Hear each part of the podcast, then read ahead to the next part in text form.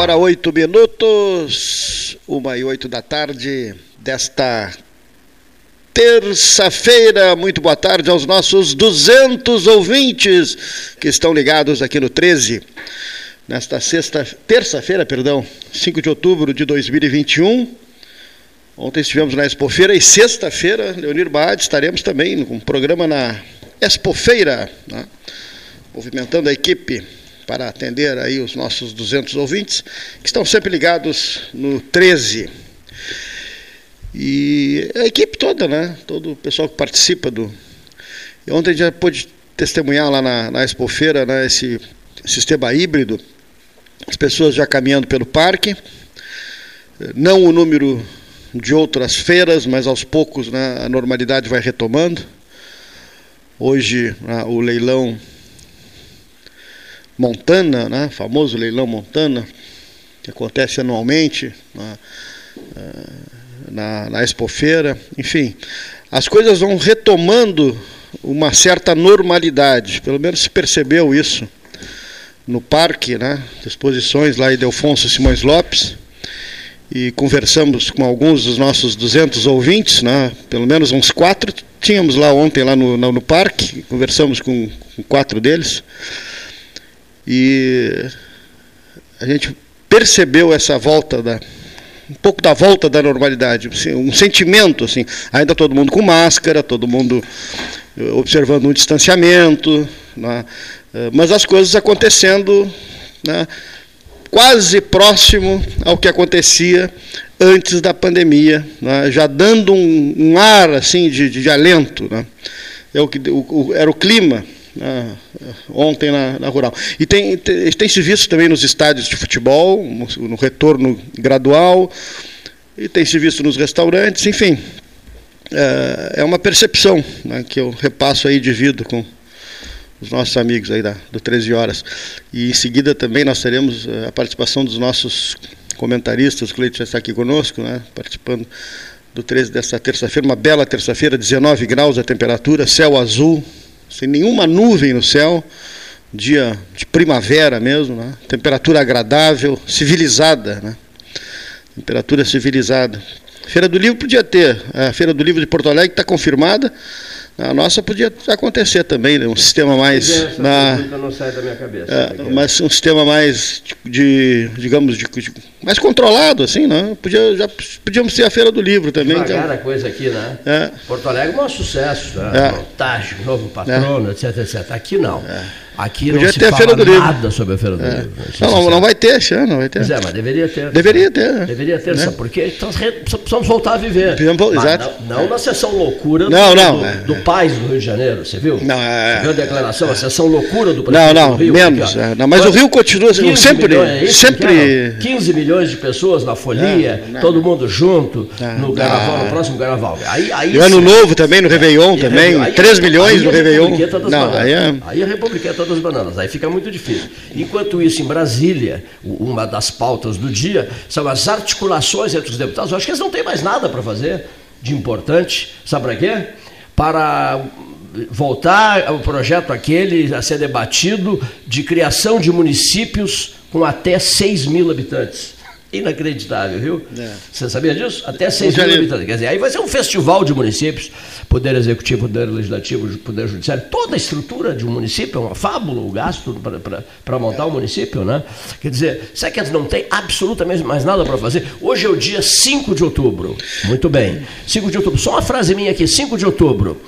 Discute-se furiosamente a eleição de novembro do ano que vem conflitos, guerras, etc., choques políticos, etc., etc. Discute-se furiosamente a eleição do ano que vem e pautas trancadas do maior interesse do povo, trancadas, porque o que interessa é eleger alguém. E também quando terminar a eleição do ano que vem, já vão começar a preparar a eleição de 2020, o que é? 20, 20, 26. 23, 24, 26. Já vão começar a preparar 2024 das prefeituras. É, 24 vem antes. É, das prefe... Vão começar a preparar 2024. Vocês podem ter certeza, ano que vem já vão começar a preparar 2024. Fica difícil, fica difícil. Outra coisa, me perguntaram no é. Café Aquários, ontem à tardinha, sobre a classe política e o rádio de Pelotas e o rádio da Zona Sul do Estado.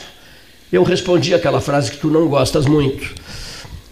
O, o rádio de Pelotas e o rádio da Zona Sul do Estado é visto pela classe política, seu Paulo Gastão Neto, como aquela formiga da lenda. Preta, uma formiga preta numa noite escura. Pedra sobre negra. uma pedra negra. Só Deus sabe que ela formiga existe. Só Deus sabe que o rádio de Pelotas e da Zona Sul do estado existe. E tivemos provas recentes disso. Provas de descaso, de desconsideração, até de deboche. Quando as atenções todas ficaram voltadas para a grande região metropolitana e para Caxias do Sul. Alô, Sebastião Ribeiro Neto, que perda de tempo a nossa, hein? Em fazer comercializações em Santana do Livramento e em Bagé. Porque, sabe o que, que falta para a classe política? Os grandes da política, G maiúsculo. G maiúsculo, pode ser o R maiúsculo também, o A, o N, o D, o E e o S. Sabe o que, que falta para os grandes da classe política do Rio Grande do Sul, seu Paulo Gastão Neto? Senhoras e senhor, senhora e senhor ouvinte, falta um gesto. São incapazes de demonstrar um gesto, um gesto de respeito, de consideração e de gratidão. É isso que falta. Porque de nossa parte, nós estamos sempre de mãos abertas, oferecendo gestos e gestos. As pessoas pedem, a gente executa. O que, que pediram? Os senhores deveriam ouvir o prefeito de Santo André, São Paulo, poderoso município de Santo André, oitavo município em faturamento, não é faturamento, em, em arrecadação. Em arrecadação do país, 15 do Brasil, do ABC paulista, 800 mil habitantes, bem pertinho de São Paulo, da capital, o, o terceiro orçamento da República, a capital. E o que, que a gente fez? Telefonamos para ele, conversamos com ele, numa boa, e o entrevistamos. Quem é que vocês querem mais? Eu tô, estou perguntando agora aqui. O, o programa da extrema-direita está fazendo a seguinte pergunta: O Lula não saía daqui, a turma do PT não saía daqui, os comentaristas eram quase que todos petistas. Quase que todos petistas. E eu era taxado de o serviçal do PT, que até o nome do programa era 13. PT 13, programa 13. Só que se esqueceram que começa primeiro o programa 13, depois é que veio o PT. O PT é, é posterior. Cinco anos depois nasce o PT. Aonde é que nasce o PT? Na cidade de Pelotas, senhora e senhor ouvinte? Aqui dentro. Não aqui, ali no Balavora. Estúdio ali no Balavora, 302 do Balavora. O PT nasceu dentro do salão do 13 horas, que não era aqui, era ele no Balavora. O PT nasceu dentro do salão do 13 horas. Quais as primeiras pessoas que falaram no, no, no, no nascimento do PT viviam falando ao 13? Não, Volcan, Olívio candidato. Dutra, o Dutra, Paulo Volcan, candidato Paulo, a prefeito, é. primeiro candidato é, a prefeito. Mesmo, Flávio Cosme vivia no programa, candidato a prefeito é, do PT. Era do Partido Comunista, saiu do Partido Comunista, Lula, foi candidato pelo PT. Lula, Tarso Gerro, eh, Olívio, era impressionante o que falava o Olívio, aquele pessoal de Brasília, Paim, etc, etc, etc. Não. E eu tenho que suportar algumas atitudes que fica difícil de digeri-las. Mas enfim, vamos continuar, estamos aqui para isso. Né? Hipocrisia, respeita-se a hipocrisia alheia, né? Hipocrisia alheia, deixa, deixa rolar, né? Hipocrisia alheia, a gente silencia diante dela, né? Eu aprendi uma lição preciosa uma lição de Dante Alighieri que sempre executo. Né? Vamos conversar com as pessoas que querem conversar conosco, mas que querem conversar conosco olhando nos nossos olhos.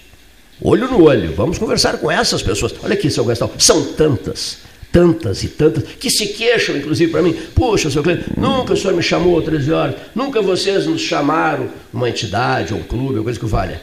Eu, bom, impossível a gente ficar chamando todo mundo, porque somos três pessoas tocando isso aqui. É. Eu vou pronunciar uma frase horrorosa. Mas, Eu vou pronunciar uma frase horrorosa, mas necessária, já que o jogo é de franquezas absolutas. A frase é esta: Eu pago para falar. De novo, eu pago para falar. Pago. E ao fazê-lo, tomei a decisão de me dedicar por inteiro à cidade de Pelotas Agora, se eu sou antipático, agressivo, grosseiro, na, na avaliação de alguns, eu não posso fazer nada. Eu sou o que eu sou. Se eu estou se eu, se eu no astral bom, eu sou um poço de, de, calmaria. Se alguma coisa me incomoda, como essa aí, municípios com 6 mil habitantes, deputados debatendo isso em Brasília, isso é de levar loucura qualquer um, né? É. Embora favoreça a brincadeira nossa, aquela de, de criar lixiguana como município. Aí vamos ter a possibilidade de criar lixiguana lá no interior, lá no interior de Cerrito, não é isso? Mas enfim, brincadeiras à parte, a gente é o que é. O que a gente não pode ser é falso. Né? A gente é o que é. Tá brabo, demonstra que tá brabo, tá bem, demonstra que tá bem, tá incomodado, demonstra que tá incomodado. Isso é autenticidade. Agora, teatrinho, sorrisinho falso, conversinha fiada, papinho, gosto tanto de ti, Cleiton. Cleiton, como eu gosto de ti. Eu ouvi isso é. de alguns muito queridos amigos. Eu gosto tanto de ti, Cleiton. Tu prestas um serviço tão importante à cidade.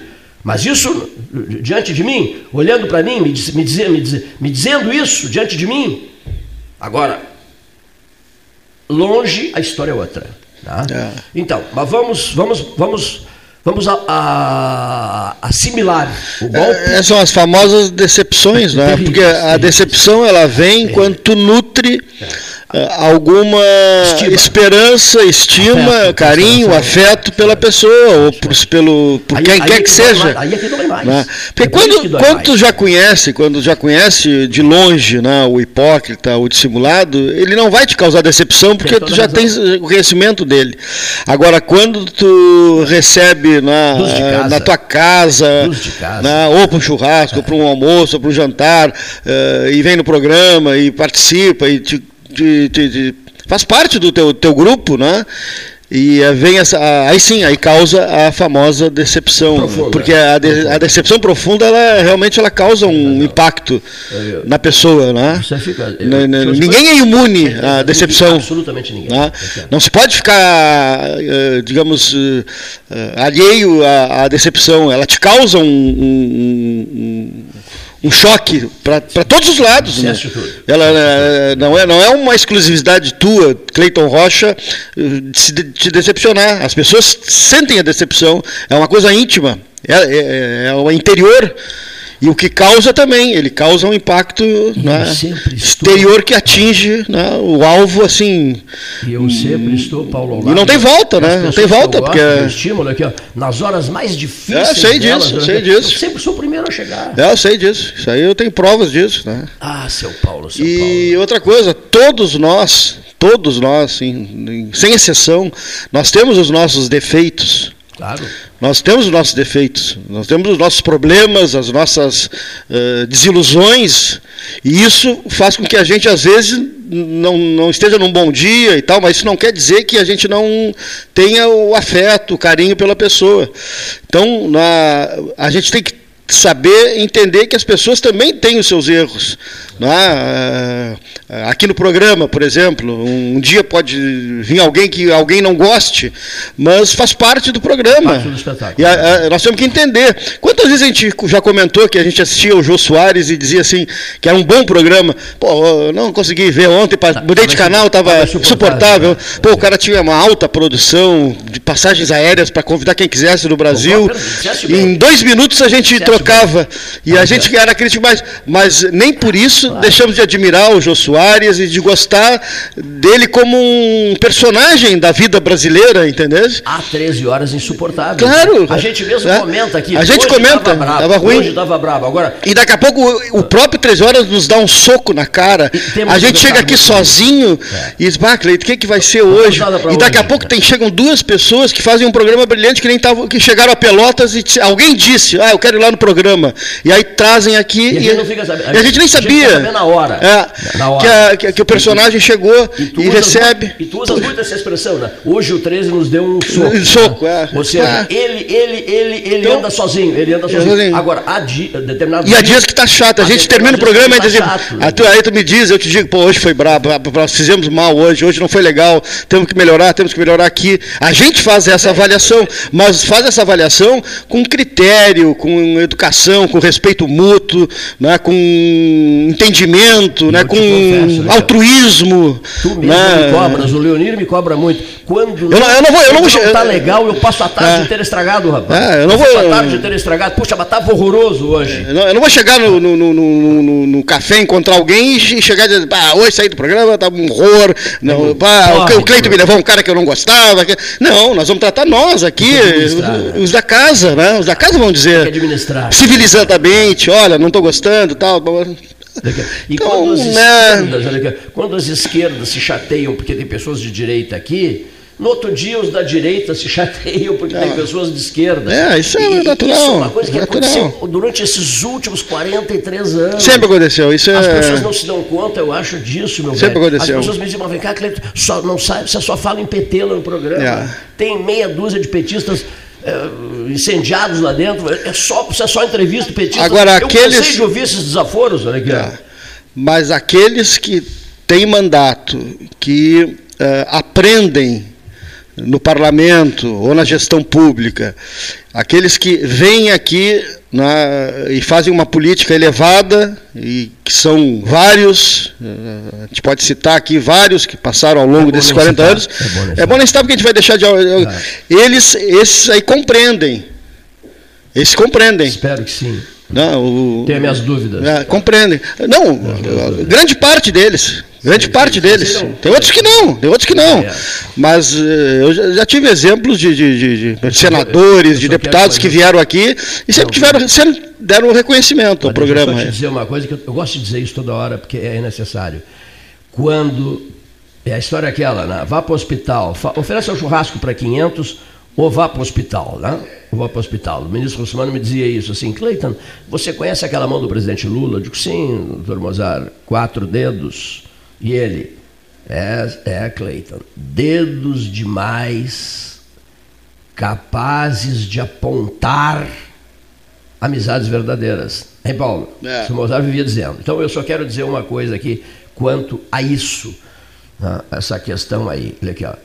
Quando a coisa complicou, quando a coisa, quando o merengue quase desandou, o Luiz Roberto Ávila, o Marcelo Antunes Rax, para citar esses dois, o Luiz Roberto Ávila e o Marcelo Antunes Rax nos disseram assim, mas tem mais gente, nos disseram assim, Cleiton, o, o nosso amigo secretário de turismo, Bazanella. O, Bazanella e há outros que eu, me perdoem, é que eu não tenho como. Renzo. O Renzo Antonioli, disseram assim, olha aqui, pessoal, hoje vocês não, depois do 13, não assumam com nenhum compromisso. Não, eu parei, o Paulo está em rádio depois do 13, eu tenho mil reuniões na rua e tal. Não, não, não, depois do 13, nós vamos ter uma reunião pesada no próprio salão do 13. Sabe para quê? Para achar saídas. Para achar, acharmos, acharmos em parceria saídas quando o merengue estava quase desandando. E tem muito a ver com a frase que eu pronunciei no início. Tem muito a ver, que é uma, uma, uma sala de aula aqui do lado. Tem muito a ver com a frase que eu pronunciei no início. Políticos importantes de Pelotas gostam muito de participar do 13 Horas, de vir ao 13 Horas, de conceder entrevistas por telefone, podcasts, isso, aquilo, aquilo outro. Porém, porém, ficam nisso porém ficam nisso. Viu só? Porém ficam nisso. Ou seja, ou seja, a frase que eu pronunciei no início tem a ver com a classe política, que se chama os políticos em relação ao 13 horas comportam-se como a formiga da lenda, preta sobre uma pedra negra numa noite escura. Só Deus sabe que ela existe. Viu só? Isso precisa ser dito. Precisa ser dito. E nós estamos sempre escancarando portas. Sempre escancarando portas. Sempre escancarando portas. Um sujeito que teve uma grandeza extraordinária comigo e com o 13, eu vou renovar isso aqui. Já vamos ao José Fernando Gonzalez. Chama-se, nós nos falamos quase que diariamente, José Ivo Sartori. Eu há pouco eu disse assim, eu pago para falar e eu vou contar isso aqui. Me telefona Sartori. Paulo Gastão junto depois de um 13. Sartori governador. Cleiton, escolhe o salão. Eu não quero salão, eu quero estudo da legalidade. Eu vou reunir todo o secretariado e vou levar minha mulher também, a Maria Helena. Cleiton, traz a tua equipe para um 13 horas ao vivo aqui no Palácio. Tem uma coisa importante para dizer nas 13 horas. Eu gosto muito do arcebispo de Pelotas, que é aqui de Alto Feliz, meu vizinho, meu parceiro aqui da, da Serra. Então, eu te peço, traz toda a tua equipe, eu vou reunir todo o secretariado e eu tenho uma notícia importante a dar ao arcebispo. E quero dar essa notícia no 13 horas. Aí o que, que o Cleiton fez? telefonou ao prefeito de Pelotas, convidando-o para participar desse programa especial, desse Palácio Piratini 13 horas. O prefeito me disse: Tu estás me convidando? Digo, claro, mas é claro que eu irei. E foi. E o programa foi maravilhoso. E lá pelas tantas, o senhor Sartori disse assim: eu pedi o 13 horas aqui para dar um, transmitir uma mensagem ao arcebispo de Pelotas e ao reitor da Universidade Católica de Pelotas, dizendo que o governo do Rio Grande do Sul, através do Banrisul, fez um rearranjo, não é isso, Gastão? De contas, etc., etc., com os recursos necessários para que a Universidade Católica de Pelotas se reorganize e siga a sua histórica caminhada. Ela, Universidade Católica de Pelotas, que é criada por Dom Antônio Zátera, e eu sei muito bem da história de Dom Antônio Zátera. Então eu me senti extremamente orgulhoso por causa disso. Né? Um sujeito que trabalhou a vida inteira em rádio, que levou essa rádio a mais de 50 países, que paga para falar, é chamado pelo governador do Rio Grande do Sul para dar uma grande notícia ao arcebispo e à Universidade Católica de Pelotas, isso é extremamente honroso para mim. A esse camarada, José Ivo Sartori, eu terei gratidão eterna pelo gesto. É o que eu vivo dizendo, eu vivo dizendo isso toda hora.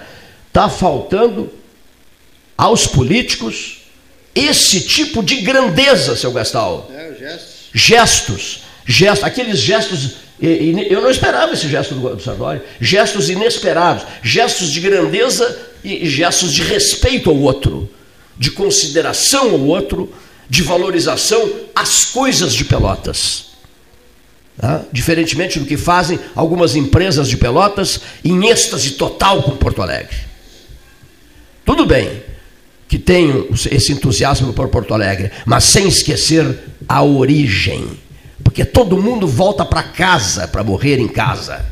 Todo mundo volta para sua terrinha de origem para morrer na terrinha de origem. Falei demais. Por favor, senhor Gastal, chame alguém. Doutor José Fernando Gonzalez, aqui no 13. Boa tarde, ouvintes do 13 Horas. Prazer em voltar a conversar com os senhores e com as senhoras. Nesse final de semana, nós conversamos aí longamente, eu e o meu querido amigo Cleiton Rocha, em algumas divagações que a gente costuma fazer de vez em quando, reflexões. Eu e o Cleiton já estamos numa fase da vida em que a gente faz muitas reflexões sobre o que já se viveu e sobre o que ainda haveremos de viver, se Deus quiser.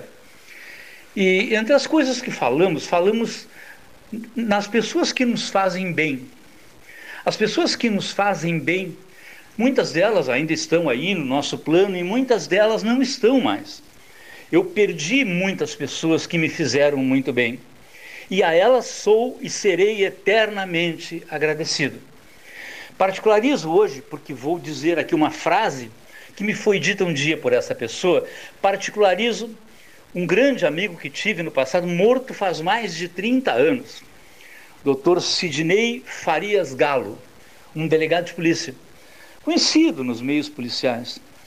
É, o doutor Sidney Farias Galo, o seu nome empresta, empresta registro ao galpão nativo da Associação dos Delegados de Polícia do Rio Grande do Sul. O Sidney foi uma pessoa importantíssima para mim, porque me ajudou muito numa época importante da minha vida e numa época em que eu realmente precisava de ajuda. E por isso eu serei por essa ajuda que recebi, por esse carinho fraternal que recebi do Sidney naquela época e ao longo de anos, eu serei eternamente agradecido. Porque o Sidney era dessas pessoas que você sente que gostam de você, tem as pessoas que gostam de você, que dizem que gostam, e tem aquelas outras pessoas que você sente que gostam de você. Essas são as mais importantes na nossa vida. O Sidney era uma pessoa daquelas que abraça a gente com a alma e não só com os braços. O abraço da alma é o abraço mais afetivo e mais fraternal que existe. Por isso, eu sou muito agradecido a muitos amigos que já partiram e, especialmente ao Sidney. E o Sidney tinha uma frase que ele costumava repetir e que eu recebi como lição, como ensinamento e que eu procuro levar adiante. Ele dizia: Gonzales, um dia, se puderes ajudar alguém, ajuda, sem te preocupar com o que possa ou não retornar por conta disso. Isso retornará de algum modo, em algum lugar, em algum tempo. Não te preocupa com aquilo que chamamos de gratidão. Gratidão, algumas pessoas uh, irão demonstrar, outras talvez não, mas isso é irrelevante. Se as pessoas nos agradecem ou não agradecem, se elas são gratas ou não são gratas, isso pouco importa. O que importa é que aquilo que fizemos fica em algum lugar para que a pessoa aproveite e em algum tempo, em algum plano, isso retornará para todos nós. Hoje, mais de 30 anos depois de sua morte, eu estou aqui falando o nome do Sidney. E falando o nome do Sidney porque lhe sou grato e serei eternamente agradecido. Isso é o que importa. A gratidão que, nós, que, que conta é a gratidão que nem sempre nos vem. Algumas pessoas não externam isso. Outras são aquilo que nós às vezes chamamos, ah, a pessoa é ingrata, a pessoa não é agradecida, a pessoa não retorna na mesma, na mesma, na mesma partida, nos decepciona às vezes. Mas a ingratidão, que é, o, que é o avesso da gratidão, é alguma coisa que certamente faz mais mal para o ingrato do que mesmo para qualquer, de um, para qualquer um de nós que tenha feito bem para alguém. Muitas pessoas, e muitas vezes, a gente faz algumas coisas que as pessoas percebem e a gente não percebe. A gente não percebe. Se um dia a pessoa chega, você me ajudou, tal, você me ajudou muito naquela vez. Você não tem ideia, nem sequer tem ideia, nem conhece, nem lembra mais daquela pessoa. Isso é o que importa o que fica, aquilo que nós podemos deixar plantado no coração das pessoas. Se isso retornará, ótimo. Se não retornar, se nos forem ingratos um dia, bom, é, coitado do ingrato, porque a nossa realização é aquilo que nós de fato somos capazes ou seremos capazes de fazer para o bem de quem quer que seja em qualquer momento. Como dizia o Sidney, faça, se você puder, o bem. Porque algum dia isso retornará. Muito obrigado e até a próxima, se Deus quiser.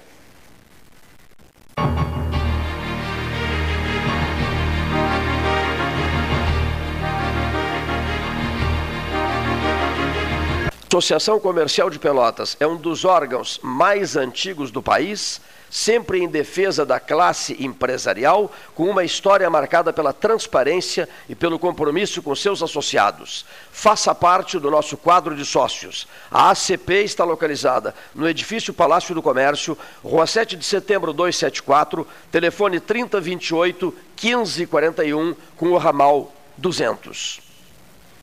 A SPO ampliou e inovou há 40 anos prestando serviços em arquitetura e construção. Agora também é consultoria imobiliária especializada. As tendências no mercado de imóveis, projeções, prospecções, oportunidades e as melhores estratégias e logísticas de compra e venda. Mande um WhatsApp para 53 98117 8685 ou ligue para 53 3028 9944 e converse com a equipe SPO. Aquarela Tintas, uma empresa com equipes especializadas em Pelotas, Rio Grande e Porto Alegre.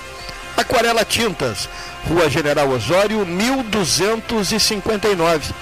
Telefone 3225 5000. E também na Avenida Dom Pedro I, telefone 3281 1714 Aquarela Tintas. Dar valor é acreditar, apoiar e impulsionar. O Badesul dá valor para o Rio Grande e seus empreendedores crescerem. Por isso, oferecemos consultoria e soluções financeiras de longo prazo para quem produz, no setor público ou privado, de todos os tamanhos e segmentos, de produtores rurais a startups. O Badesul valoriza você. Conte sempre com a gente. Governo do Rio Grande do Sul. Novas façanhas. Ferragem Sanches, Barros Cassal 16, Arial.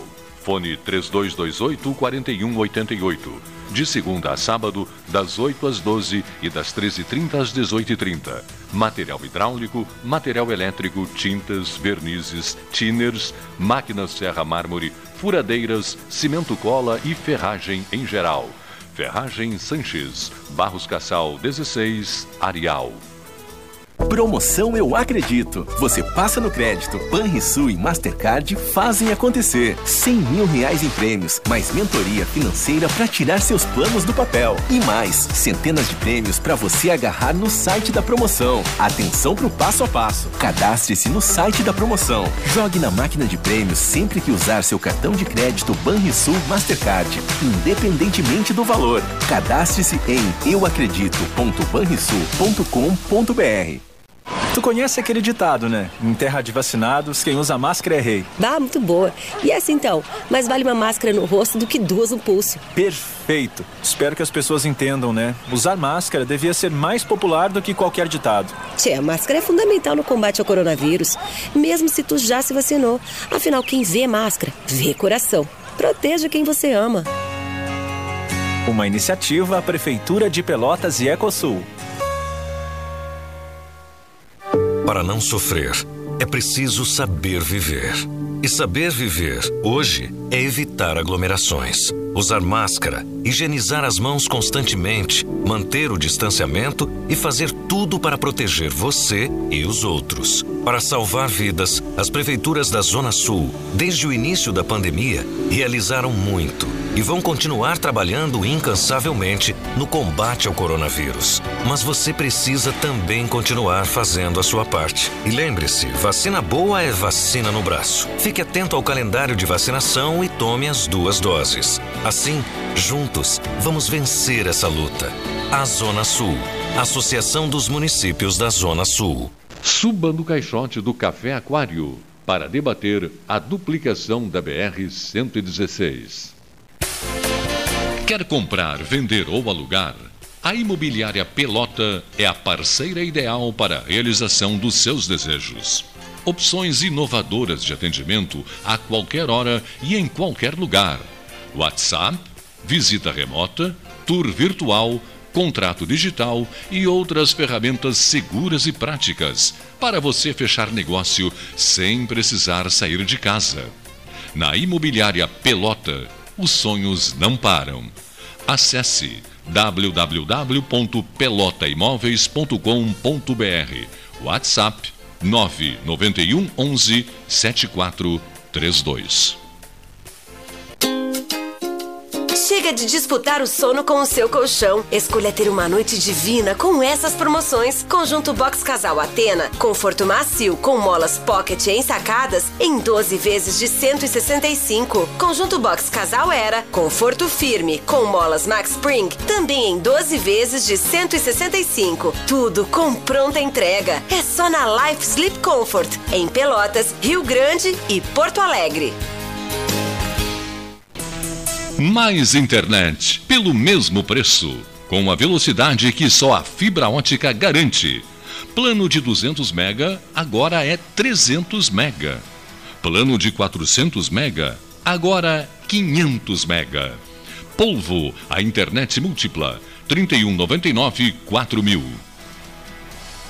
Genovese Vinhos, Delicateces, produtos de marca, a qualidade de sempre. Ligue 3225 7775, Doutor Amarante 526. Visite a sua Genovese Vinhos.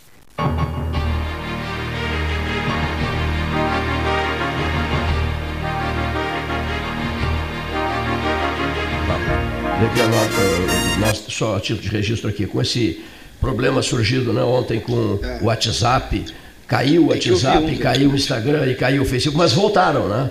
O brabo é quando Voltaram à noite, né? Quando cai não volta. Né? Voltaram né? à noite, né? Não estou dizendo, o brabo é quando cai e não é. volta, né? Agora, esses caíram e voltaram. Bom, o que, que aconteceu?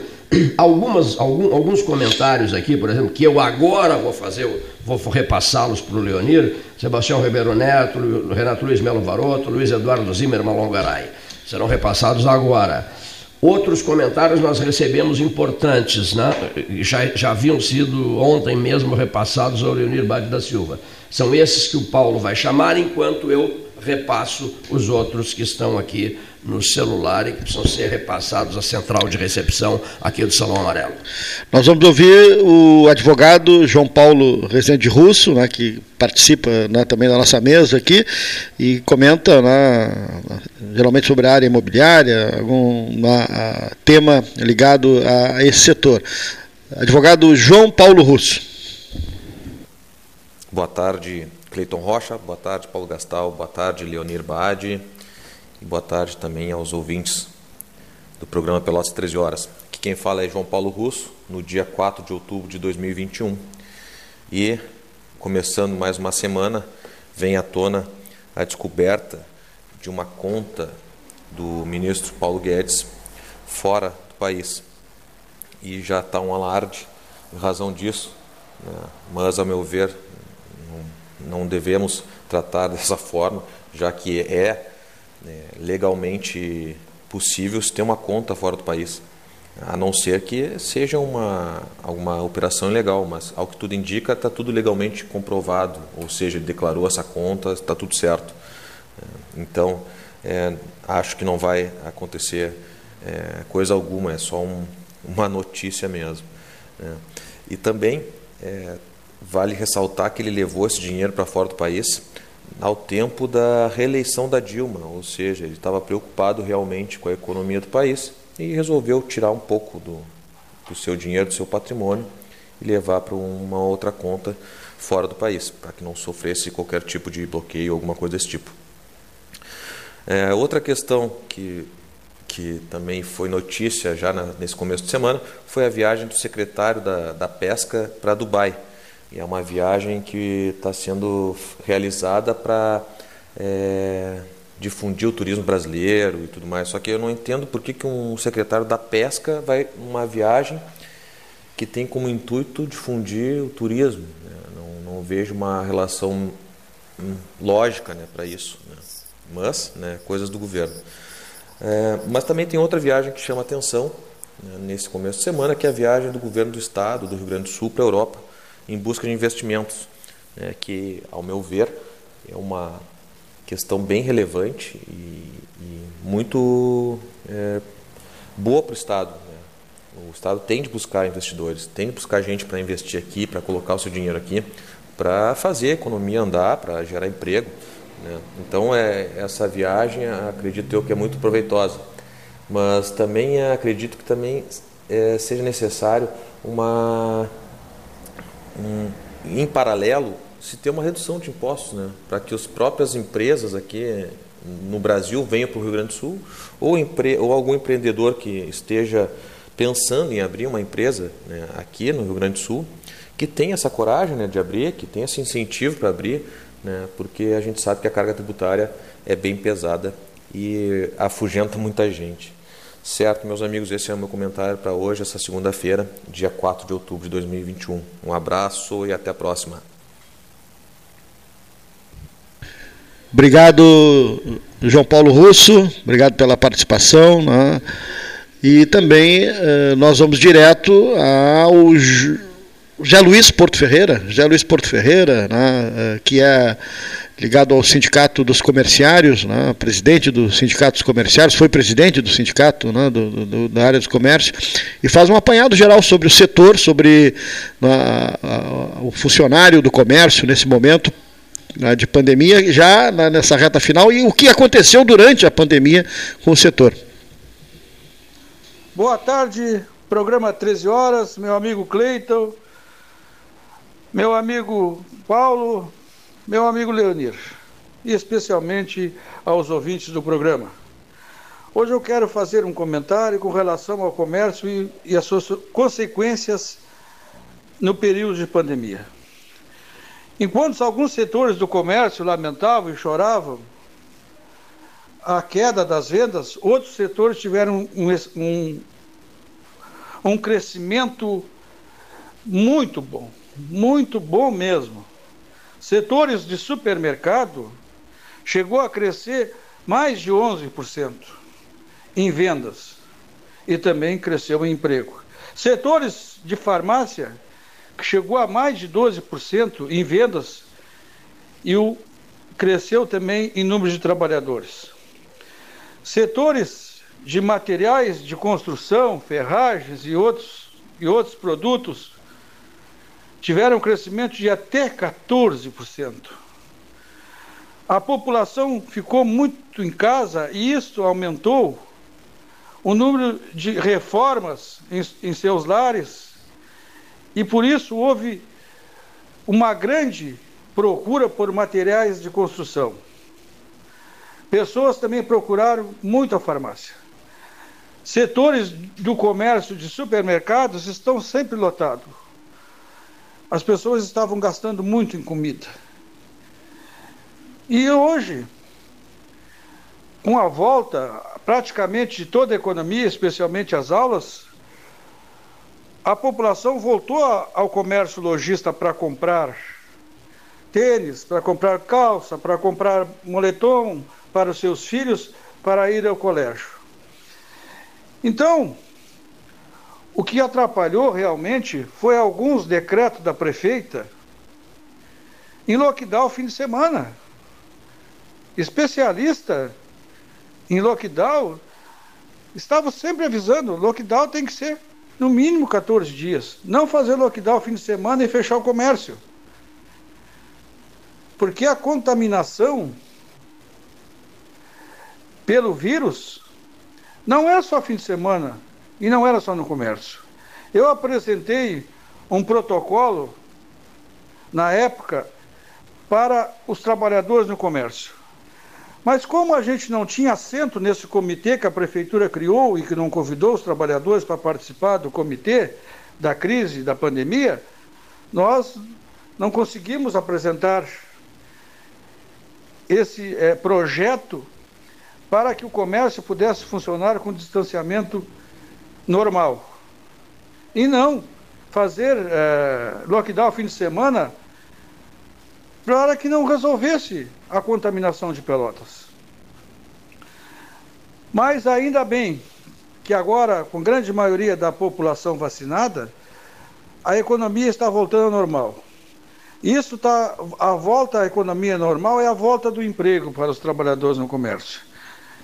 Isso que nós queremos, mais emprego para os trabalhadores, para que possamos chegar agora em dezembro com o crescimento que haverá também nesses setores que tiveram queda na pandemia, para que mais trabalhadores se, sejam empregados em nossa cidade. Eu só queria agradecer a todos nesse, nesse período que colaboraram é, com, os com o sindicato e com os trabalhadores para que não demitissem os trabalhadores. E houve alguns setores que demitiram muitos trabalhadores. E aí quando falam, ah, mas segundo as informações oficiais, 85% de quem perdeu o emprego em Pelotas no setor do comércio foram as mulheres. Sim, só que as mulheres elas chegam a 95% praticamente da mão de obra do comércio lojista. Então, realmente, as mulheres foram as que mais perderam é, na época da pandemia no setor do comércio, as trabalhadoras em nossa cidade. Mas agora vai voltar ao normal, se Deus Nosso Senhor quiser.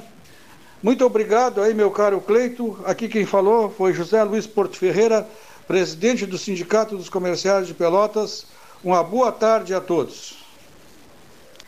Obrigado, José Luiz. Obrigado, José Luiz Porto Ferreira. Luiz Eduardo Zimmermann Longaray, advogado, ex-procurador-geral né, do município, também participando aqui da equipe 13 horas, né, também eh, participa da mesa, ele faz o seu comentário a partir de agora. Boa tarde, Cleiton, Paulinho, Leonir e os amigos do 13. Pois na semana passada, uma matéria jornalística produzida por uma emissora de televisão escancarou um fato que, no meu entendimento, é grave e expõe a fragilidade da legislação que regula os fundos partidários e também o financiamento público de campanha. O fato consiste no pagamento a políticos por seus respectivos partidos, políticos esses sem mandato eletivo, sem cargo comissionado, sem função gratificada e sem emprego público, que não trabalham, que nada produzem, mas estão recebendo salários mensalmente pagos com dinheiro público. Ou seja, todos nós, brasileiros, estamos ajudando com o pagamento de impostos a custear o salário do senhor Lula, de Ciro Gomes e a pagar por serviços prestados ao partido o senhor Roberto Jefferson. Vejam, senhores ouvintes, que esses recursos somados desde o ano de 2019 até a presente data somam aproximadamente um milhão de reais. Ou seja, nós, pagadores de impostos, estamos, através dos recursos públicos destinados ao fundo partidário, pagando mensalmente, através de suposta prestação de serviço ou como funcionário dos partidos, salários expressivos de mais de 21 mil reais a Lula, a Ciro Gomes e a Roberto Jefferson, sem que essas pessoas prestem qualquer serviço público. Isso, a meu ver, configura uma distorção, uma verdadeira excrescência, um desvio do real objetivo da lei que criou o fundo partidário. E nem é, senhores, pelo fato de abominar essa ou aquela figura política beneficiada com tais pagamentos, mas pelo simples fato de que, com dinheiro público que deveria ser investido em educação, saúde, segurança, infraestrutura, etc., está sendo destinado ao pagamento de salários nada modestos a políticos, nada honestos. Minha opinião sempre foi contra a existência de fundo partidário e o financiamento público de campanha.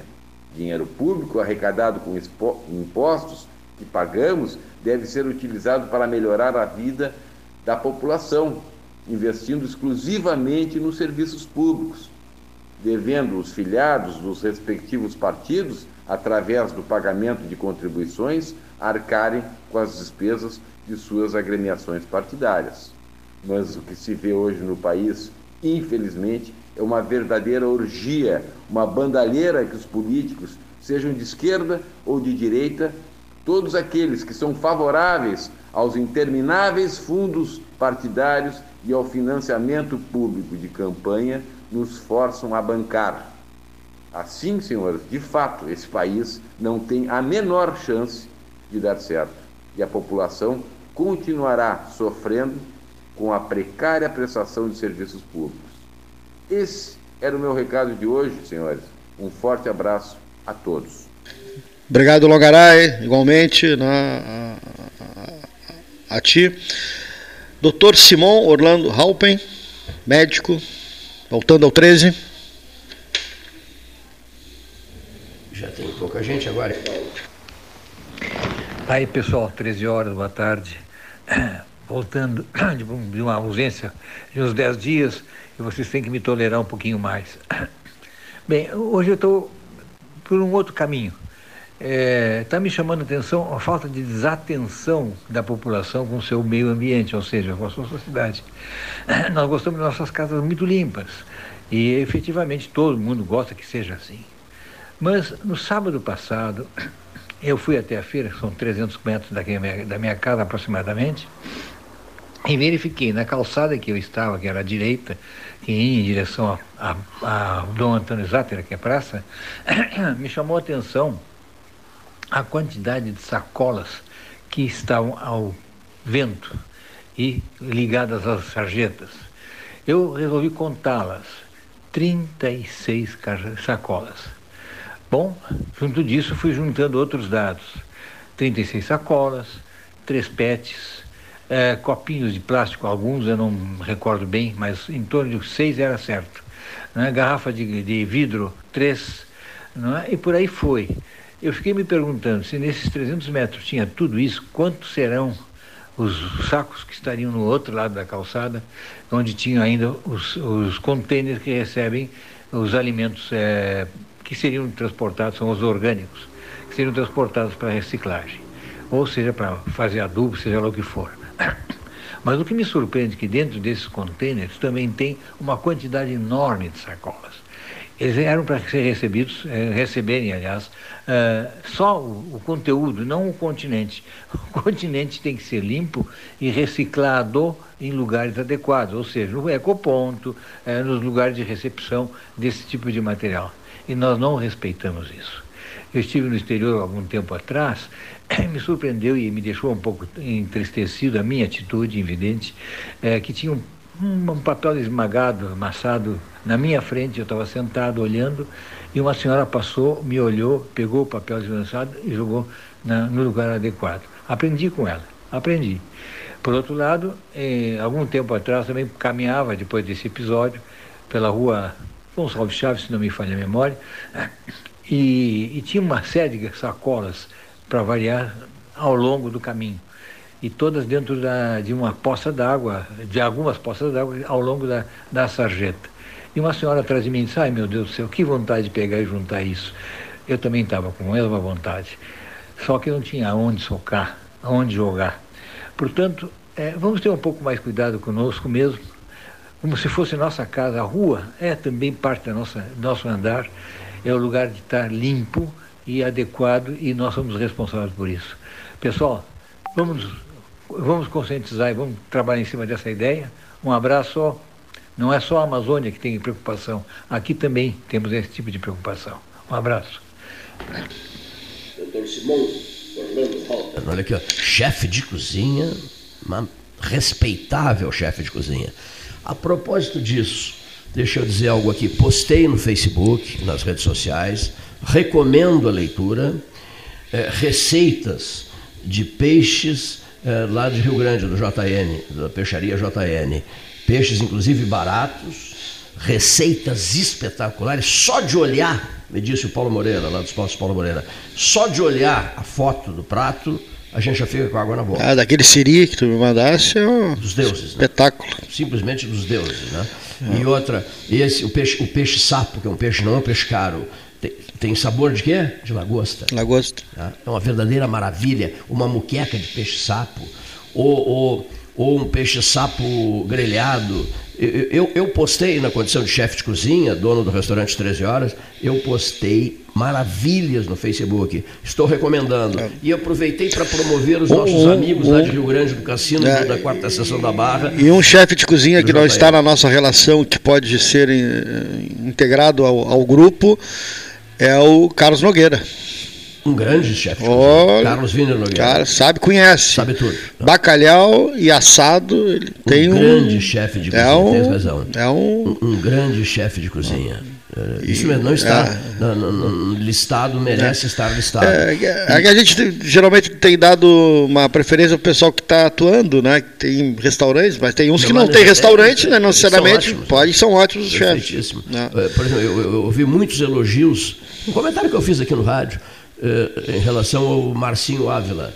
Tá? Que prepara uma vez por semana, ele prepara eh, uma moqueca de bochecha de traíra.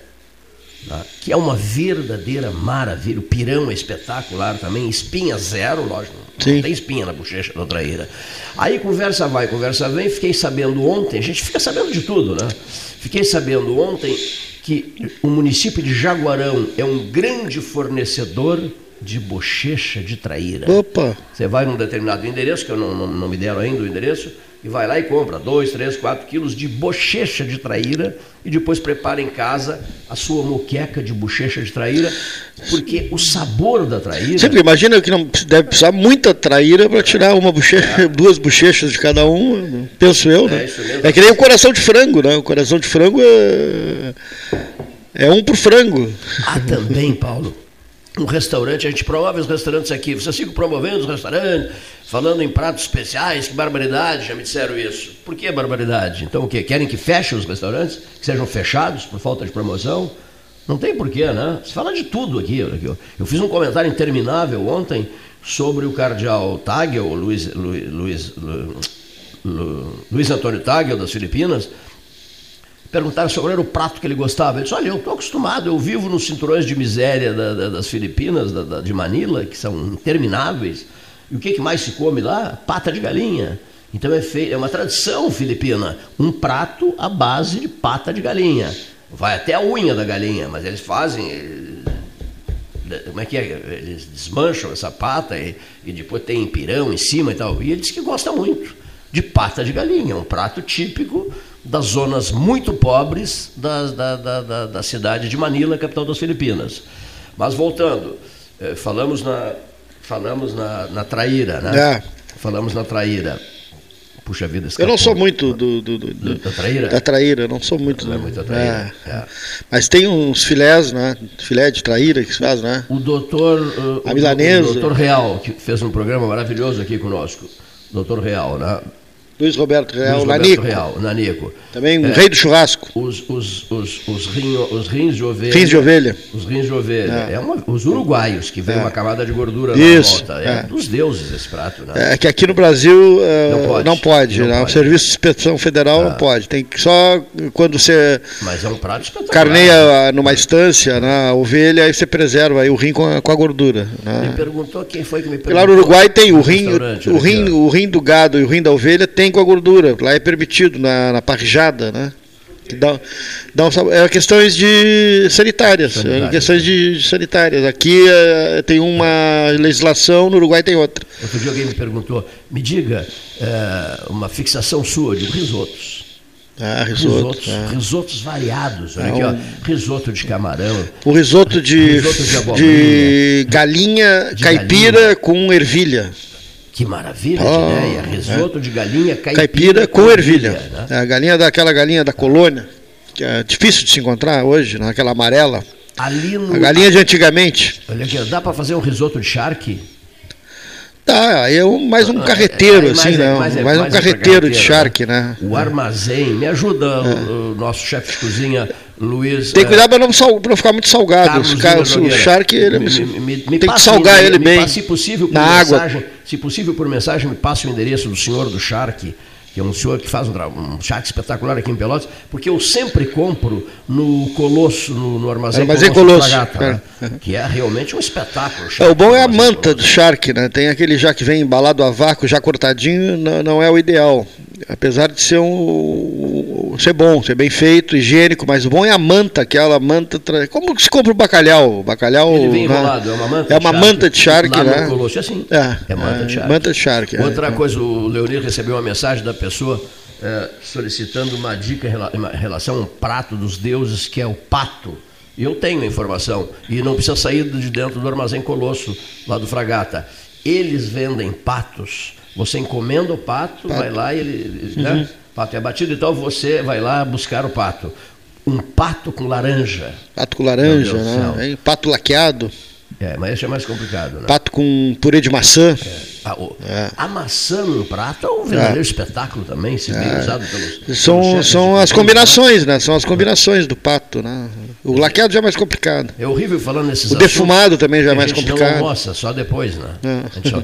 Um senhor mandou uma mensagem o agora. Coelho também, um coelho. Assim, Coelho, coelho, coelho também se faz um coelho com coelho com ervilhas. Né? Agora eu ouço assim, coelho não não, não tinha não, uma coisa que eu, que eu ouço assim, ó. Cadê a casa italiana de Pelotas? Estão me cobrando muito isso. Cadê a casa italiana? A valer uma casa italiana em Pelotas não se tem. tem. Não, temos uma, uma, antiga e tal. Estou dizendo, uma casa moderna, lá sei eu, uma casa italiana. Né? Não se tem em Pelotas, né? não se tem. Essa, é, essa, essa é, que é, é, que é a grande verdade. Né? São perguntas que as pessoas encaminham. Né? O Paulo Brauner é um chefe de cozinha respeitado também. É, né? Faz é. verdadeiras maravilhas, maravilhas, maravilhas. Né? Estou com fome. O senhor é chefe de cozinha? Mande uma receita para o 13 horas, 981 14 8808. 991256333. Mande uma receita que a gente fará a leitura da sua receita, né? Com imenso prazer, com imenso prazer. O, não há um hábito do, do, do, peixe sempre presente na vida das pessoas, na alimentação das pessoas, né? O peixe não está. Não, aqui, Agora... aqui não. Aqui no Rio Grande do Sul é, é um hábito diferente do restante do país. Já de Santa Catarina para cima né? já muda. O preço da picanha está dada, né? É, hein? A picanha, o preço está altíssimo. Né? É, aqui o, você fala com os açougueiros hoje, com os proprietários de casa de carne, o pessoal trocou a res pelo frango e pelo porco. Impressionante. Porque em função do preço. Uma picanha. Em função do preço. A valer uma picanha. Ah, aquela camada de gordura. É, está mais de 100 reais uma peça. Uma peça. Ah, um Mas o hábito do gaúcho é, é, é, é, a carne de res ainda e a costela. O Rio Grande do Sul é o maior consumidor de costela do país e é o maior importador de outros estados de costela. E é o grande prato, né? É? A grande pedida. É, a costela do, do, do, do, fim de semana, que também, é fundamental, que né? também mudou um pouco do hábito. Eu o Fernando Resteiner, que estava ontem na abertura da. Fernando? É, o Fernando. Figura decisiva para sexta-feira, 13 Presidente do Sindicato Rural do, ah. Pelotas, né? E sucedeu um amigo nosso, Fernando Miller, grande figura também, disse que encontrei, encontrei ele no, no supermercado esses dias, disse que vai vir fazer uma visita aqui ao programa. E no discurso dele, ele, na abertura, ele falou sobre a questão dos preços né, no, no agro, preço do arroz, preço do, dos alimentos e da carne. E diz que, paralelo a, esse, a esses aumentos todos, o que se teve durante a pandemia foi queda de renda em função né, do PIB negativo do Brasil, em vários momentos, e que a recuperação da economia, a recuperação do PIB, passar para um PIB positivo, que vai ser decisivo para aumentar a renda do, do, do, dos brasileiros, sobretudo aqueles que perderam né, perderam ganho. E por isso hoje é, um, é uma associação da, do ganho com relação a, a, ao preço dos alimentos. E aí esse óleo de soja que dobrou de preço de um ano para cá, o arroz que dobrou de preço de um ano para cá, a carne triplicou de um ano para cá. Então, difícil, não? Tá fica complicado, está complicado. Paulo, outra coisa aqui, informação interessante. É, informação interessante. Esse rapaz eh, da, da, da, do Facebook. Zucker, Zuckerberg. Isso. Você sabia que ele tem um assessor pelotense, né? Em Nova York. Ah, esse rapaz, inclusive, então, estão tentando colocá-lo no ar aqui pelo 13 horas, o assessor do Zuckerberg é pelotense. Não, eu achei interessante. É, colocaram assim, ó, ele telefona para o ministro Barroso, depois dessas dificuldades todas enfrentadas ontem, e diz assim: Alô Barroso, vou te pedir um favor. Tem como me apresentar o pessoal que fez aquele seu sistema infalível da justiça eleitoral brasileira, né? Meu Deus do céu, 2022 vai ter muita confusão na área. Santo Deus, santo Deus, o que virá para 2020? O que Nosso amigo Bernardino, ouvinte do 13, dizendo assim, ó, lá no Colosso também tem galinha da colônia. Isso mesmo. Porém né? congelada, mas tem. Mas tem, né? Olha aqui, ó. Então tá aí, ó. Outra mensagem aqui, Porto Ferreira. Maior clássico do interior do Cerrito. 11 amigos do Marmeleiro versus Progresso do Calheco. Nosso amigo Fábio Demora mandando mensagem, nos convidando para comer uns rins especiais. É mesmo? Tenho em estoque. Vocês estão convidados para comer rins lá em casa. Abraços. Obrigado, Fábio. O vinho eu levo. Já podemos fazer, né? Pode marcar, legal. Já faz mais de um ano que fizemos aquela, Isso mesmo, aquela reunião. reunião né? Já temos condições agora sanitárias de fazer. já vou avisar a marca do vinho, olha aqui, ó. Cordeiro pele de lobo.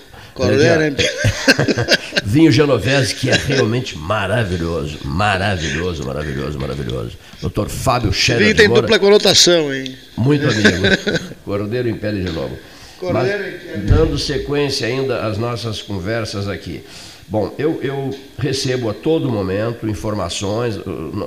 Eu troco telefonemas com a Lilian, troco telefonemas com Hélio Freitag, com muita frequência com José Ricardo Castro, grande amigo dele também. Nós nos telefonamos a todo momento, viu, Alessandro Orengo? Genovese Vinhos, maravilhas de vinhos com custo-benefício extraordinário, especial, diferenciado. Quem vai, volta sempre. Quem vai a Genovese Vinhos evita as viagens porque ali resolve todos os seus problemas e compra outras coisas simplesmente maravilhosas na Genovese, diferenciada do senhor Alessandro Orengo, aquele que diz, aquele que diz, rasguem o meu peito, abram o meu coração e nele verão escrita a palavra Itália. Isso, isso é Alessandro Orengo. Mas esse cordeiro em pele de lobo é realmente um vinho espetacular, um mendoncino só podia, né? Vinhos argentinos extraordinários. Mas há outros no custo-benefício que imperdíveis, como o Sem, o Sem Palavras, o Sem Palavras e, e outros e outros e outros que eu não, não tenho como ficar citando aqui, tantos que são, porque ele tem uma coleção admirável de vinhos, o Alessandro Orengo. Mas voltando ao que eu estava dizendo, Cleiton, José Ricardo Castro, Hélio Freitag, a filha do Klein, uh, se telefonam muito. O, o genro do Klein. Nós nos telefonamos muito, muito, muito para acompanhar o estado de saúde do Ricardo Pedro Klein, o pai do Verde em Pelotas, que abriu a campanha Primavera, Estação Vida, Pelotas Verde, Frutífera e Multicolorida. Eu vou até dar uma olhada aqui na, na, na última mensagem, porque uh, o quadro dele é delicado, por todas as razões. Né?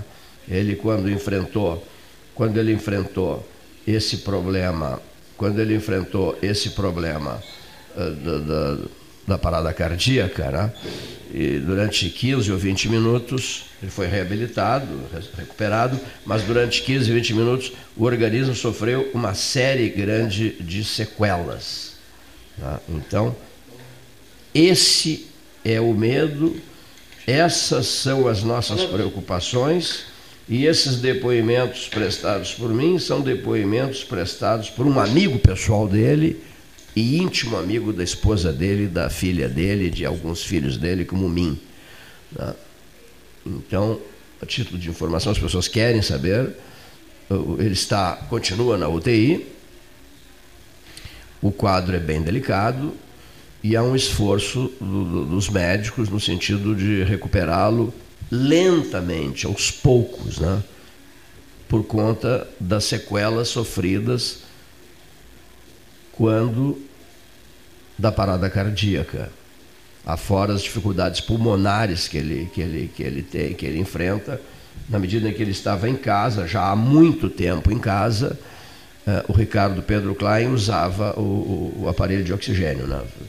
É, um, um, hoje me perguntaram, um amigo nosso, Freitag, me perguntou qual é a grande marca do Klein na tua vida. Digo, além da nossa amizade histórica de décadas, meu Deus do céu, desde o século passado, uma coisa assim comovente até, pelo que ele sempre demonstrando o carinho dele por, por algumas pessoas, ele tinha uma listinha, ele, ele, sempre nos últimos 20 anos, por exemplo, ele, ele tem uma lista de amigos dele, são 20 pessoas. Tá? Então o que, que ele faz? No dia 24 de dezembro, ele pega o carro, tá? pega o carro, vai com um, um, um, secretário dele vestido de Papai Noel. Era ele o Papai Noel antes, há mais tempo. Mas essa última vez, por exemplo, foi, foi tocante. Ele chega lá em casa, de tardezinha, com o tubo de oxigênio dentro do carro, com o respirador, tudo, né? ao lado do motorista, e o motorista é o Papai Noel, era o Papai Noel, o motorista de Papai Noel. Ele vai levar lembranças e dar um abraço de Natal talvez até mais de 20, há mais de 20 anos, mas eu me concentrei nos últimos 20 anos. Né? Uma coisa sagrada do 24 de dezembro, à tardinha na minha casa, é a chegada do carro, ou alto, ou uma Kombi, né? o, o motorista vestido de Papai Noel, em outros tempos ele vestido de Papai Noel, visitando e ele, ele, ele, vai marcando na lista, já fui no fulano, tal, estou vindo aqui agora, ah, não vou ficar muito tempo, porque falta, falta, falta ir a oito endereços ainda. Aí eu sempre esperava com a cerveja preferida dele, né? a gente tomava uma cerveja lá, batia um papo, comia uns salgadinhos, e depois ele ia embora. Quer dizer, é, foi o Klein quem plantou tudo que eu tenho praticamente no, na área verde da minha casa. Né? Foi iniciativa dele, né? chegava lá com uma felicidade incrível, vem te trazer tal coisa, tal muda, muda disso, muda daquilo. E o Klein me ensinou, ouvintes, a me envolver por inteiro com o verde. Ricardo Pedro Klein. Aí daqui a pouco o Cleito se envolve com a campanha, cria a campanha Pelotas Verde, frutífera, multicolorida, mergulha de cabeça na campanha, mobiliza a Secretaria Municipal de Qualidade Ambiental, Secretaria Estadual de Qualidade Ambiental, mobilizamos meio mundo aí e a campanha está tendo o maior sucesso. Foi lançada por ele, por ele, ele junto, a esposa dele, a dona Ilse, junto nós com o Paulo Moreira, com a Tânia Moreira, com o Sérgio Cabral, lá junto ao monumento a, a, a Dom Joaquim Ferreira de Melo, ao lado dos postos Paulo Moreira, plantando, plantamos muitas árvores ali junto ao monumento. É, no dia 31 de dezembro de 2019, já se foi o 20, hein, seu Leonir? Está sendo o 21, faltando que esse, esse outubro, novembro e dezembro. Impressionante isso, né? Eu tenho detalhes, eu lembro de trechos da, da fala que eu fiz lá de improviso e tal. o João Cândido Zambuja, que está infeliz hoje, estava lá conosco, lá no Capão do Leão, o historiador, estava lá conosco, num momento tão importante, tão marcante, né? E já, já, já, já passou esse tempo todo, né? O tempo é impiedoso, né? você não pode perder tempo. Né? Tem que aproveitar bem o tempo, porque senão é a única coisa que você não recupera. Dinheiro você recupera, uma série de coisas você recupera, saúde você recupera, tal, tal, tal. A viagem que deixou de fazer, determinado lugar que você gostaria de visitar, você pode, poderá ir de novo nesse lugar, num outro momento. Agora, tempo que você deixou de fazer, está morto. Você não recupera, você não recupera absolutamente nada. Olha aqui, ó, eu, eu já vou te passar, eu, eu, eu, eu te passei o Antônio Peixoto, você tem o Antônio Peixoto de Oliveira aí? Então vamos ouvi-lo, né? Nosso prezadíssimo amigo, um dos colaboradores na mesa 13 horas, comentarista do 13, grande apoiador do 13 e gosta do 13 horas. Antônio Peixoto de Oliveira, ao microfone 13H, às 14 horas e 19 minutos, na hora oficial Ótica Cristal. Boa tarde, Cleiton. Boa tarde, Gastal. Boa tarde, ouvintes do Pelotas 13 horas. O assunto de hoje é a relação da Universidade Federal de Pelotas e a cidade com a universidade. Eu cursei meu mestrado em comunicação recentemente na Universidade Federal de Santa Maria e fazia esse trajeto daqui até o centro do estado toda semana, uma vez de carro. Ia e voltava porque seguia trabalhando aqui em Pelotas.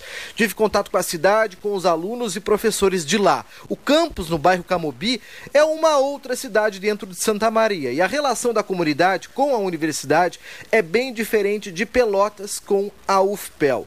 E veja só que fui aluno da UFPEL por seis anos, onde me formei em Direito. Então sei bem dessa relação. A UFSM é um orgulho, movimenta a economia, leva o nome da cidade para fora, forma cidadãos para o mundo, tem excelência e o santamariense sabe muito bem disso. Não fica desdenhando a sua maior instituição, como o pelotense faz com a UFPEL. Aqui há uma autossabotagem 20 mil alunos, 3 mil servidores em números redondos. Assim é a UFPEL. E esse povo todo se alimenta, se veste e mora em Pelotas. Estuda de graça, faz e paga suas contas aqui. Os estudantes movimentam restaurantes, sustentam milhares de aluguéis com estudantes de fora e se vestem com produtos do comércio local. Só de auxílio moradia são 400 reais por mês para cada aluno beneficiado. Dinheiro gasto aqui com aluguéis. Mas muitos pelotenses caem na armadilha ideológica e atribuem todas as culpas do mundo à universidade e acreditem a educação. Agora, na pandemia, sem aulas na UFPEL, no ápice da, da crise, 30% das residências foram desalugadas. Um baque gigantesco para a economia local. A debandada dos alunos é sentida pelos bares, restaurantes, que diminuíram a arrecadação, muitos fecharam e quebraram por conta da falta de aulas. Até pouco tempo atrás, na década de 90, o orçamento anual da universidade era de quase a arrecadação total da cidade de Pelotas. Quem tem memória vai se lembrar do que, eu tô, do que eu estou dizendo. Hoje é uma das maiores instituições nacionais de ensino, está em rankings internacionais com destaque e a cidade, digo, o empresariado e os donos de imóveis começam a dar mais valor para a UFPEL na medida que ardeu no próprio bolso a falta de aulas e de alunos.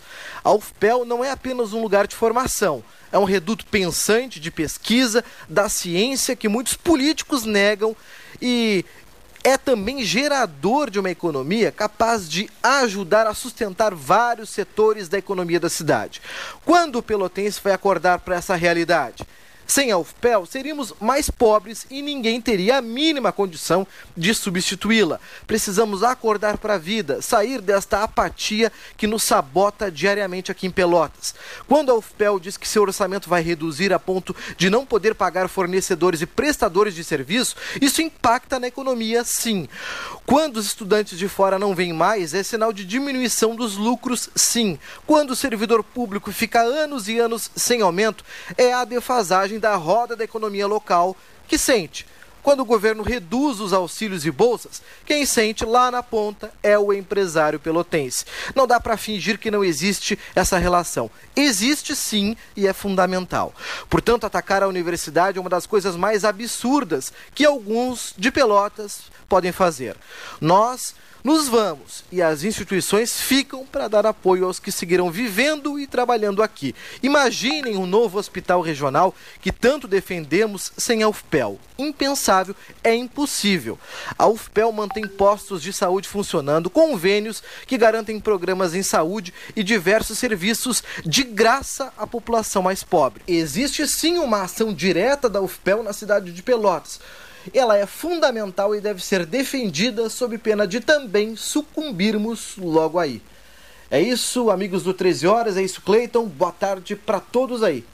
Até a próxima. Muito bem, muito obrigado, Antônio Peixoto de Oliveira, nos comentaristas do 13, no Salão Amarelo, na hora oficial Ótica Cristal. Tarde muito bonita, 14 horas 24 minutos, temperatura de 19 graus. Muito bonita a tarde de hoje, o dia de hoje, realmente belíssimo. Deixa eu só fazer um registro aqui para as pessoas interessadas no assunto. Eu fiz um, uma pesquisa na madrugada, porque eu já tinha ouvido um longo, uma longa exposição feita pelo padre Antônio Regis Brasil, que é um grande amigo meu, lá de Roma, a gente conversa muito, e ele me disse: presta atenção na história do Capovilla, Cleiton. Capovilla viveu mais de 100 anos foi um homem de uma lealdade canina a João, a João 23, padre Loris Capovilla, que morreu com mais de 100 anos e que era o secretário particular de João 23 durante todo o pontificado do João 23. Bom, depois o João 23 o tornou cardeal, né? o tornou cardeal. E quem é que em Buenos Aires lia tudo que aparecia sobre João 23 e Capovilla? O jovem, o jovem padre, padre Jorge. Padre Jorge tinha entusiasmos profundos por, por João por Angelo Giuseppe Roncalli e por, e por Laurice Capovilla. Lia tudo que aparecia sobre eles.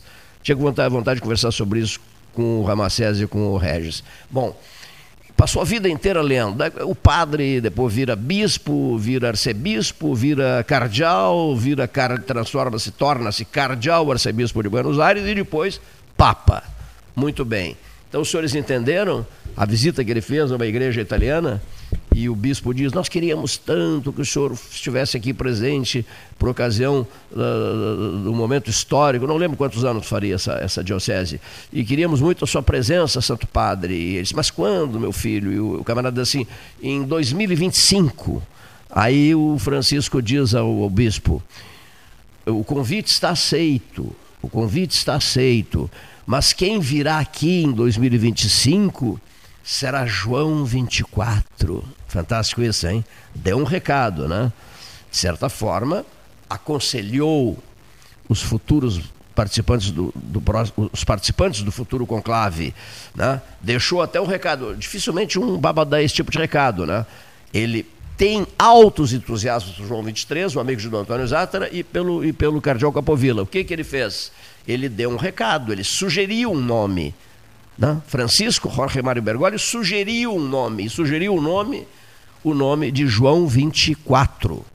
Vale lembrar que João 21 foi o Papa português, de um curto pontificado. Tem um avião da TAP, que o nome do avião, eu já voei nele, é João 21 é o nome do avião. Foi um Papa de curto pontificado, o único Papa que Portugal ofereceu à Igreja é, em toda a história. Mas enfim, bom, agora temos o argentino Francisco, o único das Américas, o único americano que a igreja eh, teve, tem, teve não, tem no trono de Pedro eh, com mais de dois mil anos.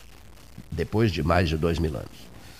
Bem, prosseguindo aqui, vamos ouvir agora o professor Renato Luiz Melo Varoto, comentarista caseiro, a turma toda continua em casa. O Neif, o Neif ontem, não, ele recomeçou, né? Gostei muito da presença do Ney Olavo Gomes Satielance. Olha, Cleiton, resolvi estar ao vivo aqui contigo e vou começar a, a chegar ao programa ao vivo. Alô, comentaristas, eu acho que está na hora do pessoal voltar. Não há necessidade de 7, 8, 9, 10 pessoas por dia, isso não. Até em sinal de respeito, né? Aos cuidados especiais em período, digamos assim, ainda com cuida, ainda com preocupações em relação à pandemia. Agora, um, dois, outro dia veio o Henrique Medeiros Pires, um belíssimo 13 horas, Neif Olavo, um belíssimo 13 horas, porque ficamos o Gastaleu, o Neif, o, o Henrique, outros companheiros, o Fabrício Matiello que virá em seguida também, outros virão, o Gonzales virá, outros virão, e sai uma conversa gostosa, agradável, dá para estabelecer um bom debate aqui. O Ramacés tem vindo ao vivo de Rio Grande participar do programa. Tem vindo ao vivo participar de Rio Grande. O, o padre Regis virá em breve aqui porque ele está em Porto Alegre e depois pretende visitar Pelotas. Quando ele esteve com o Papa Francisco, em Roma, esteve reunido com o Papa Francisco. Até recebi uma foto, postei até a foto dele com o Papa Francisco no, no, na, Casa Santa Marta, aqui onde o pontífice reside. Enfim, está o recado dado aos nossos companheiros de debates do dia a dia. Professor Renato Luiz Melo Varoto, ao microfone do 13. Boa tarde, Cleito. Boa tarde, os ouvintes. Paulinho, Leonir. Estamos aí com um belo um dia, né? Muita gente acreditava que hoje nós teríamos frio e chuviscos. Estamos tendo frio, mas os chuviscos não. Mas não na cidade, mas na política nacional é chuvisco com rajadas de vento, com granizo, com tudo que se possa imaginar. Bom, mas não vamos analisar, até porque o espaço não dá tempo. Eu queria destacar duas coisas. O final, ou a apresentação do relatório da CPI da Covid está prevista para o dia 19. O ministro saúde, da saúde deverá chegar hoje ao Brasil num fato assim meio estranho, uma quarentena meio estranha, mas de qualquer maneira, o Brasil é o Brasil e aqui quem pode, pode, quem não pode, fica olhando. E deverá ser ouvido pela CPI. O que, a meu juízo, é absolutamente desnecessário e que apenas vai atrapalhar aquele processo que está indo relativamente bem. Há provas mais do que suficientes de todo tipo, desde escritas, depoimentos, áudios, vídeos, matéria de imprensa, mostrando a culpabilidade do governo e de várias autoridades não vejo por que é, dar sequência a ouvir quem vai lá dizer reserva o meu direito de permanecer calado. Então, quando tinha que falar, não falou. Então, continua não falando. Quando tinha que agir, não agiu. Quando começou a agir, agiu errado. Acho que o ministro da Saúde não tem nada, absolutamente nada a acrescentar. Com outras pessoas que, a meu juízo, muito uh, interiorano, por assim dizer, uh, estão sendo convocadas, também não acrescentam nada. Uh, nós já sabemos todas as safadezas, já estão provadas, a Prevent Senior, tudo isso já está provado, não precisa é, buscar aquela agulha lá no fundo do palheiro para provar que o palheiro estava cheio de agulhas. Quer dizer, tu querer uma agulha de uma determinada cor quando há agulhas de todos os tipos a mostrar crimes que deixam o Código de Processo Penal e a legislação especial completamente atendida. De outro lado, a imprensa nacional, neste final de semana, deu grande destaque à corrida presidencial. Os possíveis candidatos quem tem chance, quem não tem chance. E pela primeira vez, o governador do Rio Grande do Sul, Eduardo Leite, aparece com grande destaque. principalmente tendo em vista o apoio do senador Tasso Gereissati, uma das figuras mais respeitadas da política brasileira. Além do que, o governador demonstrando o bom senso que ele sempre teve desde criança, desde criança quando ele via, examinava as possibilidades do que queria e do que não queria ser, de ausentar-se do país e, com isso, deixar que os seus concorrentes fiquem no debate. E o nome dele só lembrado, mas ele não fala. Ele foi à França, país que conhece bem, lá estudou, fez um curso, se não está, não estou com a memória falha, vai à Espanha, trará certamente não grandes negócios, mas alguma coisa. Mas o importante é que ele saiu da frente do debate, mas não saiu do debate. Falar hoje, e quem acompanhou o noticiário do final de semana, em sucessão presidencial, sem falar no governador do Rio Grande do Sul, é, por assim dizer, meu caro Cleiton Rocha, fazer especulações em torno da sucessão do Papa Francisco sem citar alguns nomes que já estão na crista da onda. Só que este depende da bênção de Deus. O governador, o futuro presidente do Brasil, não sei se Deus vai se meter nisso aí. Um abraço e uma boa tarde.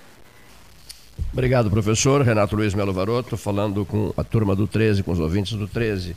Salão Amarelo, Palácio do Comércio. Muito obrigado, João Cândido Azambuja. Eu pedi a ele umas fotos, boas fotos, de duas pessoas. Eh, João 23, eh, Ângelo Giuseppe Roncalli, o amigo de Dom Antônio, íntimo amigo de Dom Antônio, e Aldo Locatelli. Me mandou maravilhas de fotos do pintor Aldo Locatelli. Né? Aldo Locatelli, da cidadezinha dele, que veio para cá, trazido por Dom Antônio, que viveu muito em Pelotas e depois morreu em Porto Alegre. Pintou em Pelotas, pintou em Rio Grande, pintou em, pintou em Porto Alegre, pintou o Palácio Piratini, pintou em Caxias do Sul, marcou época no Rio Grande do Sul, consagrou-se no Rio Grande do Sul. Olha o quão importante é uma boa amizade, né? se tornaram amigos em Paris, um bispo de Pelotas, o outro núncio apostólico do Vaticano em Paris, né? o cardeal Ângelo Roncalli, depois Papa João, depois, depois Papa João XXIII. Papa bom, como dizia o J.L. Mendonça, traço identificador de João XXIII, a humildade, a bondade. Outros tão diferentes dele, né? em seus desempenhos, em suas ações, etc, etc, etc. Muito bem, seu Cleiton. Vamos ouvir o depoimento do Dr. Maurício de Abreu e Lima Guimarães, um dos tradicionais colaboradores da mesa de debates 13H.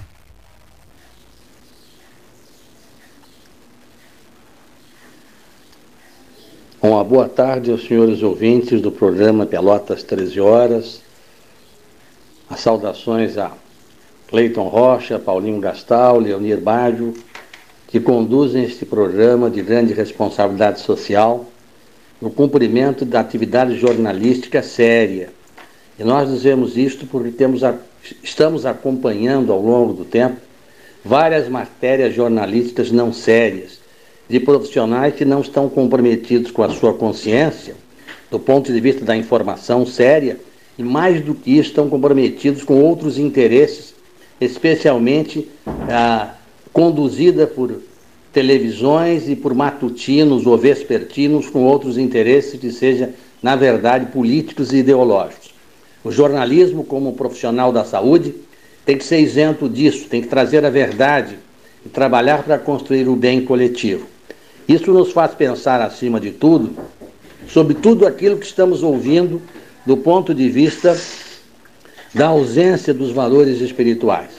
A sociedade que vivemos, materialista na sua ação principal, está se esquecendo de se perguntar para onde deseja ir, quais são os seus objetivos de vida, porque com certeza, através do arbítrio de cada um, decidiremos o nosso sucesso ou o nosso insucesso. E que nós observamos é uma negação de tudo, é um contraditório de pessoas inteligentes e competentes que pregam algo e que fazem outro. Vivemos, na verdade, uma rolagem de desgraças. Com a aparição da pandemia, que trouxe todo o isolamento social e os prejuízos econômicos e empresariais, se dizia, naturalmente, aqueles que apregoavam os valores negativos, que a economia não haveria de ser recomposta, seria destruída.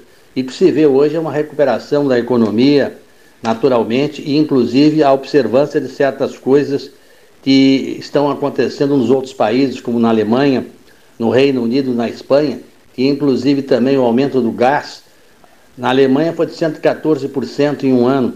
Está acontecendo em tudo que é lugar sofrimento social da coletividade humana. E é preciso que nós, naturalmente, deixemos também de apregoar o caos e procuremos, na verdade, a obtenção de uma saúde integral, que é aquela saúde que desenvolve naturalmente a saúde física, a saúde mental, né? a saúde, evidentemente, social, porque precisamos conviver em sociedade, e acima de tudo a saúde espiritual, porque como espíritos precisamos indagar de nós a diferença entre viver e existir. Então, tudo isto nos deixa muito preocupados, porque observamos que os interesses passageiros estão suplantando os reais interesses da própria existência. Lembrando, como disse o Cleito, para falarmos um pouco de, de Pelotas também, eu vou nas próximas oportunidades lembrar quando aqui cheguei, natural do Rio de Janeiro, meu pai gaúcho de Pelotas, aqui vim diversas vezes e voltei para o Rio. E lembro-me quando aqui cheguei, na primeira oportunidade, vislumbrei os bondes, que no Rio só se concluíram a partir de 1960. E em Porto Alegre só, só terminaram os bondes a partir lá por volta de 1966, por aí, né? Porque até então existiam bondes, né? A avenida, a Rua General Osório, é, dividida ao meio, naturalmente, por ipês, ipês roxos e amarelos, belíssimos, né?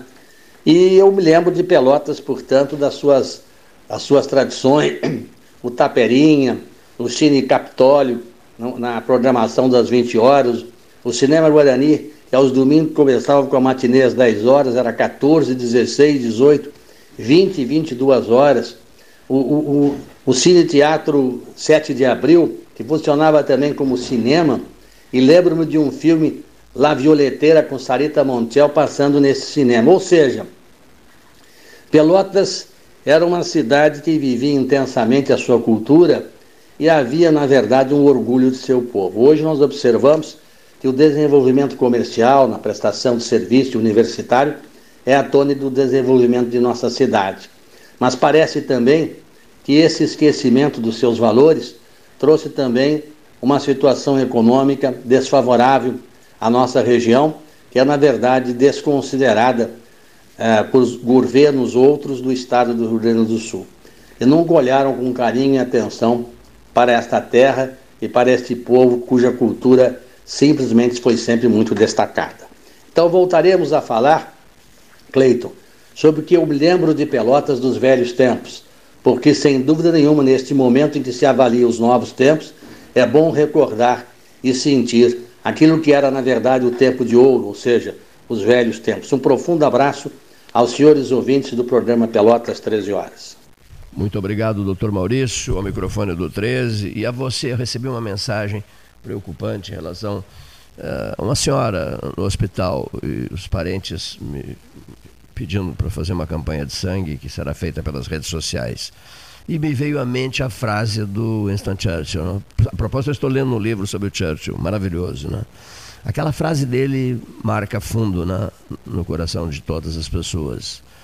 Se você estiver passando pelo inferno, continue caminhando. Vale para tudo, né? vale para todos. Se você estiver passando pelo inferno, continue caminhando. Outra frase que me deixa angustiado, mas que é outra verdade cruel. Alguém me dizia um dia desses: é, a morte, seu Cleiton, não faz caso de lamentações. Você pode né, ficar se lamentando, dando socos nas paredes, etc. Né? Ela não faz caso de lamentações. E o grande inimigo, mas quem é o seu grande inimigo? O senhor, afinal de contas, é o comandante, brincadeira nossa, né? O comandante do Exército da Salvação. Sou, sou o comandante do Exército da Salvação. E uma brincadeira que o doutor Mozart Russmano inventou isso. E eu sou, eu digo, aqui fala o comandante do Exército da Salvação. E, ele, e aqui o comandante é mérito, ele era o comandante é mérito. Mas enfim, o que eu tenho só para a despedida é a seguinte, olha aqui, ó.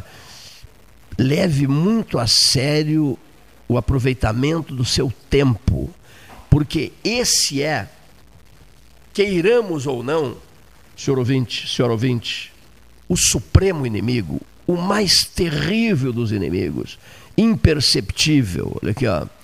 Você não, você nem, nem se preocupa muito com ele. O Dante Alighieri já dizia, né? O tempo passa e o homem não se dá conta. Agora, esse é o nosso inimigo, o tempo. O tempo. Se não o aproveitarmos bem, não adianta chorar depois, ou nos lamentarmos, ou escrever livro de memórias, se lamentando das coisas perdidas. Ele é cruel e implacável, até com os programas de rádio, com os horários de rádio, com as emissoras de rádio. Pelo que esse tempo exige que eu diga. Uma boa tarde.